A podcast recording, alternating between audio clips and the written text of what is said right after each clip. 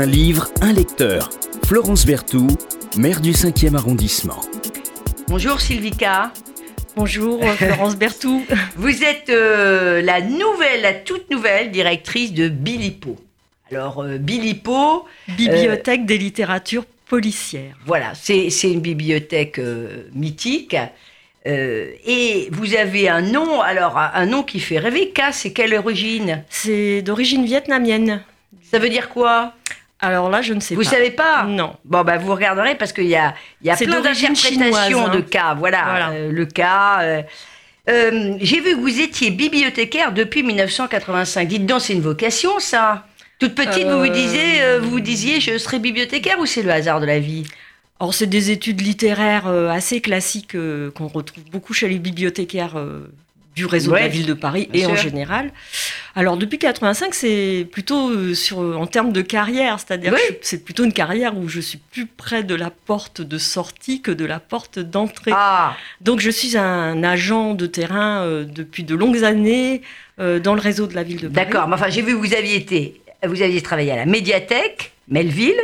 Ça c'est quoi? C'était une bibliothèque qui était très euh, informatisée bah, C'était la première. C'est en fait en 89, c'est la première euh, bibliothèque du réseau parisien à être informatisée. On a totalement oublié, euh, ça paraît l'âge du néolithique, mais on a totalement oublié que c'était très nouveau. C'est dans le 13e, en face de la fac de Tolbiac. Oui, c'était une révolution. C'était une hein. révolution. Hein. On allait chercher nous nos livres. Il n'y avait pas d'informatisation. On, remplissait encore des petits papiers. Les jeunes générations, ça ça leur paraît euh, sans doute tout à fait estomacant, mais on remplissait les petits papiers hein, avec son nom, son prénom. Oui, et euh, puis on était encore avec les fiches en carton. Et, on avait les, les, fameuses fiches en carton à rapporter. Euh, qui étaient assez extraordinaires.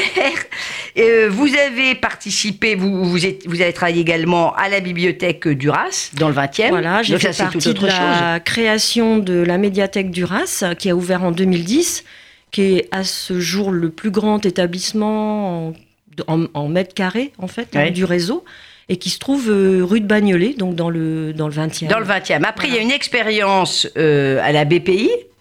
Alors, la, BPI, euh, c'est Bibliothèque publique d'information. Ça, c'était en, en, sortant de la Bilipo, parce que la Bilipo, j'y viens là depuis cet été. mais vous y étiez déjà allé un petit peu. Oh, ben, un peu pendant 12 ans. Quand, même. C'est de 95 à 2007, voilà. Et puis vous avez porté aussi euh, d'autres projets, le projet de bibliothèque Asia Djebar dans le 20e. Alors là, vous prenez euh, la direction de, de, la Bilipo. Qu'est-ce qu'elle a de, si particulier, cette Bilipo, avant qu'on démarre au livre que vous avez choisi? Alors la Bilipo, déjà, elle est bien ancrée dans le 5e arrondissement depuis très longtemps, avant de, de venir, puisque pendant 10 ans, elle a été un fonds spécialisé assez petit euh, de la bibliothèque Mouftar qui, se, qui était toute neuve en 84 et puis elle a, elle a déménagé, a changé de statut, elle a grandi et est devenue une bibliothèque euh, à part entière euh, en 95 rue du Cardinal Lemoine où elle est actuellement.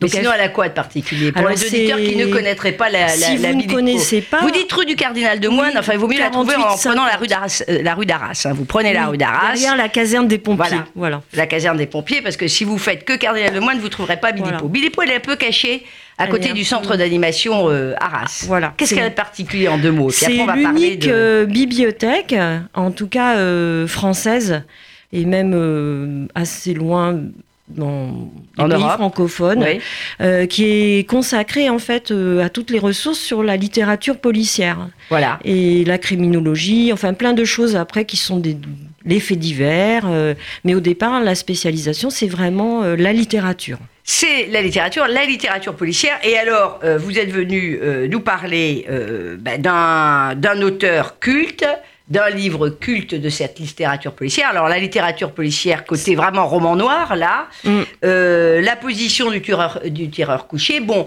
du, fameux Jean-Patrick Manchette qui nous a quittés il y a 25 ans, très exactement. Jean-Patrick Manchette, la position du tireur couché. Alors moi, je le dis, hein, à ne pas mettre dans toutes les âmes sensibles. Euh, parce que c'est quand même euh, une littérature euh, un peu un peu sanguinolente mais ça ne se résume pas à ça parce que évidemment si je dis ça vous allez me dire que je suis dans la caricature alors Jean Jean-Patrick Manchette on le présente toujours comme un des meilleurs auteurs de romans noirs policiers Alors en fait, ça m'a intéressé quand euh, je devais choisir quelque chose, euh, de revenir sur la figure de Manchette parce que je me suis demandé qui encore, euh, c'est pas l'auteur grand public, C'est vrai.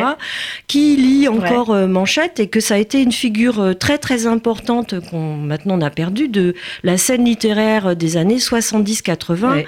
Alors effectivement, avec multiples casquettes, c'est une œuvre assez protéiforme. Ouais. Bon, je ne suis pas du tout experte, voilà, mais euh, disons qu'il a été euh, donc romancier, euh, critique littéraire, critique de cinéma, Scénariste, scénariste, traducteur même, j'ai vu. Et ça, traducteur.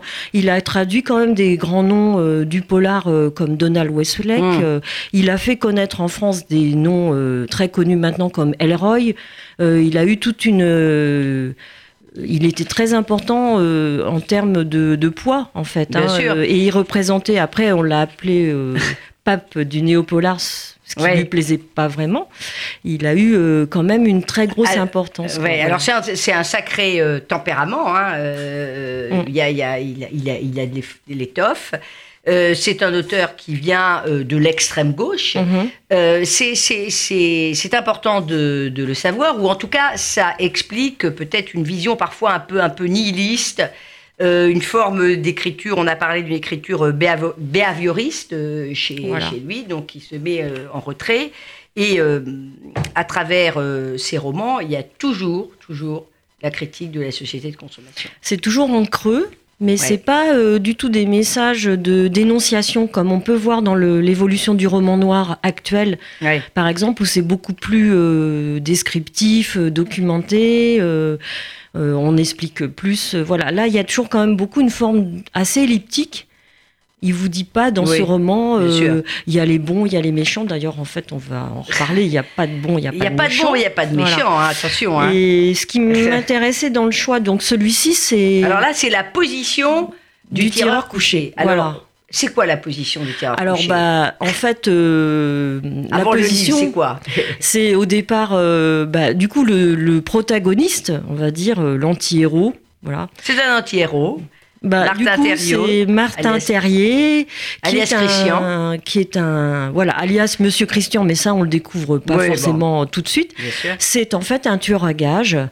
Euh, donc on va remonter son, son histoire. Donc c'est un tueur à gages, euh, mais qui est l'anti. euh, c'est pas Jason Bourne, hein, c'est pas euh, James Bond, c'est pas le gars flamboyant, euh, mais c'est un tueur à gages qui exécute méthodiquement tous ses contrats. Assez pro. euh, oui, très pro et très bon dans sa partie. hein. il fait bien son, son job. euh, euh, voilà, il a sa feuille de mission. On lui dit va tuer machin. euh, hop, il tue. Il machin. prépare bien. Voilà. Il prépare tout très très bien. Très très bien, c'est un Voilà. bon élève.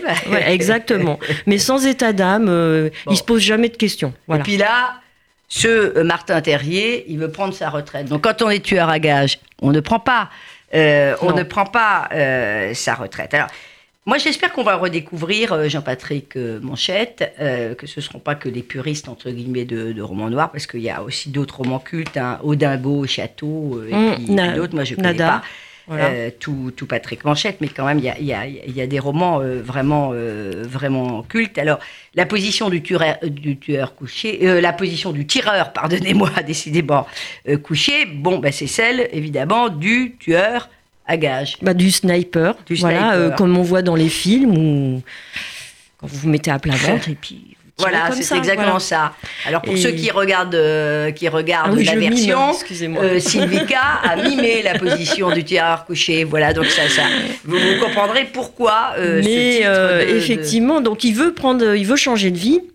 Et avec, donc il annonce, il est en fait employé pour une, une compagnie, enfin quelque chose qui n'est pas nommé. On sent que c'est une officine qui est pas très voilà, claire. hein. Pas très claire, Voilà. qui est peut-être une branche euh, un peu parallèle de la CIA, on ne sait pas. Voilà. Donc, euh, et son employeur est un certain Monsieur Cox, qui est un Américain pas très, qui est assez louche aussi, et qui n'entend pas euh, laisser son un de ses meilleurs euh, agents quitter comme ça. Et Martin Terrier, il est un peu, c'est un personnage assez étrange. Moi, je l'avais lu en 81 quand, à sa première publication, ce roman, et je l'avais jamais relu. Ah oui. Et euh, du coup, je- c'est pour ça aussi que ça m'a intéressé de, de reprendre un peu cette histoire. Je m'en souvenais pas, hein, honnêtement, euh, voilà. Donc il, il a un rêve, Martin Terrier, c'est genre euh, je change de vie, j'ai fait mon J'ai eu tout mon pécule euh, parce qu'il a été dans l'armée, il a Voilà. été Et mercenaire. puis je vais retrouver voilà. la femme que j'aime. Et je vais retrouver mon amour de jeunesse dans une ville de province où il a grandi, où il s'est fait quand même un peu chasser comme un petit malpropre. Je vais retrouver ma, ma belle qui s'appelle Anne Voilà. et à qui j'ai dit, euh, quand euh, moi j'avais 18 ans et elle 16, tu m'attendras 10 ans, c'est 10 ans qu'il me faut pour euh, revenir te chercher. Voilà. Alors il faut lire, hein, parce que maintenant on ne dit plus rien, hein, Lucas. Il Voilà, et rien ne, rien ne se passe. Voilà, il faut aller lire la position euh, du tireur euh, couché. Alors moi, avant de lire la position du tireur couché, j'avais eu, vu une adaptation cinématographique, chère Sylvica, qui vaut ce qu'elle vaut, mais euh, c'était euh, le choc avec Deneuve, euh, Léotard et, Et de long et, et Delon. Euh, c'était une des adaptations de la position Oui. du tireur couché. Alors, j'ai un souvenir assez lointain, et puis c'est un film qu'on ne rediffuse pas du tout. Pourtant, il y avait de, de, de- de bons acteurs, de très très bons acteurs. Il a été repris, euh, ce polar culte a été repris euh, aussi en BD par, euh, par Tardy. Alors il y a, oui, on aurait pu, j'aurais pu choisir au lieu de prendre le roman. Effectivement, je pense que c'est très intéressant de lire l'adaptation de Tardy, qui est quand même un très très grand de la BD. Ouais. Alors maintenant, comme j'ai relu la BD après avoir relu le roman, du coup, on voit à quel point le travail euh, a été euh, formidable sur le texte, le rapport euh, texte-image. Voilà, mais du coup, on conseille presque. Alors, j'ai pas, j'ai pas, j'ai pas vu la, la BD, elle est assez fidèle ou. euh, Elle est très très fidèle au point d'avoir des passages entiers de dialogue et de description qu'il arrive à insérer avec quelquefois des, des ellipses parce qu'il va pas tout dire, mais euh, ouais. sur les motifs qu'on retrouve là, dont on va peut-être parler, enfin des choses qui sont un peu des obsessions, des choses qui reviennent, Ouais. euh, c'est tout à fait fidèle, voilà. Alors, l'écriture de, de Manchette, c'est une écriture où il y a beaucoup, beaucoup de détails de la vie quotidienne. On- il est très. euh, il y a beaucoup, beaucoup, beaucoup de, des détails. C'est quelqu'un qui est dans le concret, Dans le Euh, réel. dans le Voilà. réel. Voilà, Ouais. dans, le, dans, dans le réel. Mais il y a toujours un côté comme ça, impersonnel. Bah, cette écriture, euh, du coup, qui est à distance, Mm. bah, dont vous avez parlé tout à l'heure, un behavioriste, comportementaliste, il n'y a pas de, du tout de- d'affect, c'est-à-dire il n'y a jamais de description psychologique, il n'y a pas de grandes envolées lyriques. euh, On décrit. c'est d'abord euh, les faits. Ouais. Et pas vraiment euh, pourquoi on le fait. quoi, voilà. Donc c'est assez factuel. C'est une distance qui est assez clinique. Oui. Du coup, c'est bah, Martin Terrier, même si on raconte pas, à partir du moment où il a son obsession de retrouver sa princesse euh, qu'il n'a pas vraiment attendue, mais voilà, ça c'était un peu euh, normal. Euh, c'est des enchaînements assez mécaniques, Ouais. catastrophiques euh, un petit peu, qui vont aller, même quand il croit avoir la main, il a jamais complètement Ah ouais. la main. Et jusqu'à la fin, en fait, c'est une écriture qui met très euh, à distance. C'est très à distance. Alors, et puis il y a, y, a, y, a, y, a, y a tout un. Alors, il y a, il y a une ambiance. Il y a- Oui. il y a, les, les détails de la vie quotidienne. Il y a le jazz qui euh, est parfois là euh, dans les grands C'était un grand amateur. euh, alors je crois avoir, je me souviens plus. Je crois qu'il pratiquait euh, lui-même, Oui. sans être voilà en, en amateur. Mais en tout cas, c'est un grand manchette. C'était aussi beaucoup la religion du jazz. Donc euh, partout dans ses romans, il arrive à. Ouais. bah, Il y a des passages a des où c'est incongru parce que quelqu'un est dans une situation où il va mourir certainement deux pages après. Et ben le tourne-disque. euh, Voilà. On à un moment donné, on a euh, voilà. Dizzy Blues euh, Voilà, qui on est là, qui sert à cacher euh, euh, le bruit d'une, fenêtre brisée. Je, je, je, je- je voudrais, euh, vous allez, euh, c'est la tradition, euh, nous, nous lire un petit passage, mais alors, je voudrais juste illustrer cette, euh, euh, écriture extrêmement euh, clinique et parfois un peu, un, dure. Terrier empocha le papier.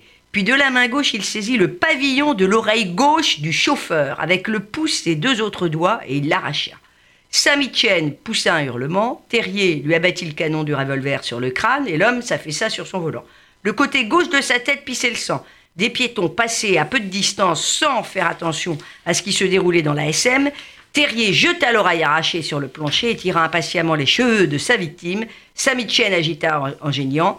Les deux portières arrière de la voiture s'ouvrirent simultanément. D'un côté, un barbu aux yeux bleus braqua à deux mains un Colt 45 automatique sur la tête de Terrier, de l'autre un noir à lunettes noires, je ne sais pas si on pourrait dire ça aujourd'hui, lui abattit une courte barre de fer sur le biceps très fort. Terrier poussa un grognement, son bras se replia et un coup de revolver partit en l'air et fit un trou grand comme une grosse fraise dans le toit de la SM. Le noir arracha le 38 et Terrier et lui, euh, à Terrier, pardonnez-moi, et lui tapa sur un genou avec la barre de fer, etc., etc. Donc, il faut avoir quand même l'estomac bien accroché. Hein. Mais il y a quand même euh, aussi cette horreur, euh, ça n'empêche pas quelquefois des espèces de choses assez un peu incongru, assez humoristique. Euh, alors après, ça dépend parce que comme c'est un amoureux de la langue et de l'écriture et que c'est reconnu pour, euh, enfin Manchette, hein, pour être un très grand styliste et avoir définitivement à son époque, dans les années 70-80, sorti le polar. Euh, de la série noire, des, vieux truands, un peu les films avec Jean Gabin là qu'on connaît. On pourrait dire il a dépoussiéré, modernisé. Voilà, donc il est revenu euh, loin du côté folklorique. Et donc, euh, ben, par exemple, il va dans un motel, Terrier, là, quand il dans un motel perdu, et voilà ce qu'il pense de la réceptionniste il voit une jeune femme à la réception derrière, et il dit euh, Ses seins et Cécile étaient formidables. Terrier lui donna 26 ans, elle lui donna une clé. ça, c'est merveilleux, ça. Euh, ça, pourrait presque être. Euh, c'est de, la, c'est de la prose. Oui, hein, bah, moi ça m'a fait. Je m'attendais tellement pas. Il y a des surprises comme ça pour qui lit en fait le roman si on le lit pas au premier degré comme juste euh, un trajectoire de polar euh, normal, quoi. Voilà. Et il y a des respirations dans, dans, les romans de, Du coup, ça vaut le coup de le relire euh, rien que pour la langue qui à laquelle on n'est plus si habitué, et surtout si on consomme beaucoup de polar actuellement, quoi. Voilà. je voudrais juste revenir, avant que vous nous lisiez un petit passage que vous avez choisi, sur, sur ces fameux thèmes, comme je disais tout à l'heure, bon, sur cette société de, de, consommation qui regarde euh, avec euh, beaucoup de circonspection, mais il y a aussi euh, il y a le racisme, il y a le machisme, il y a l'obsession, enfin, des officines secrètes, du rôle des États. On retrouve quand même beaucoup ça dans les romans de Manchette. Alors oui, et puis du coup, c'est beaucoup de... Alors c'est pas des références explicites à la situation internationale, mais finalement on comprend que là, comme dans d'autres, c'est une guerre de services secrets, il y a une mondialisation. C'est plus, c'est justement, on n'est plus dans le crime de quelques personnages ou d'individus. Ça devient quelque chose qu'on ne peut pas contrôler. Finalement, euh, il n'y a pas de bon, il n'y a pas de méchant parce que euh, on est tous entraînés comme un pion. Euh, il a pas de, du coup, les choses se retournent. Dans ce roman, comme dans d'autres, on est trahi on n'est jamais celui qu'on prétend. Donc ça, c'est un petit peu les, les balises d'un roman d'espionnage. Mais là, le pauvre Martin Terrier, c'est pour ça que c'est un espèce de anti-héros un peu lamentable. Après, des fois, on se dit, mais est-ce qu'il n'est pas un peu bête? Est-ce qu'il n'est pas un peu bête, quelquefois? Mais euh, il y a aussi euh, le thème... Un peu cher à Manchette, euh, puisque vous avez dit son engagement euh, politique qui n'a pas varié avec. Euh, et du coup, il y a aussi la figure des puissants, c'est-à-dire qu'on est écrasé. Il va être, voilà, on ne peut rien, on ne peut, on ne peut rien.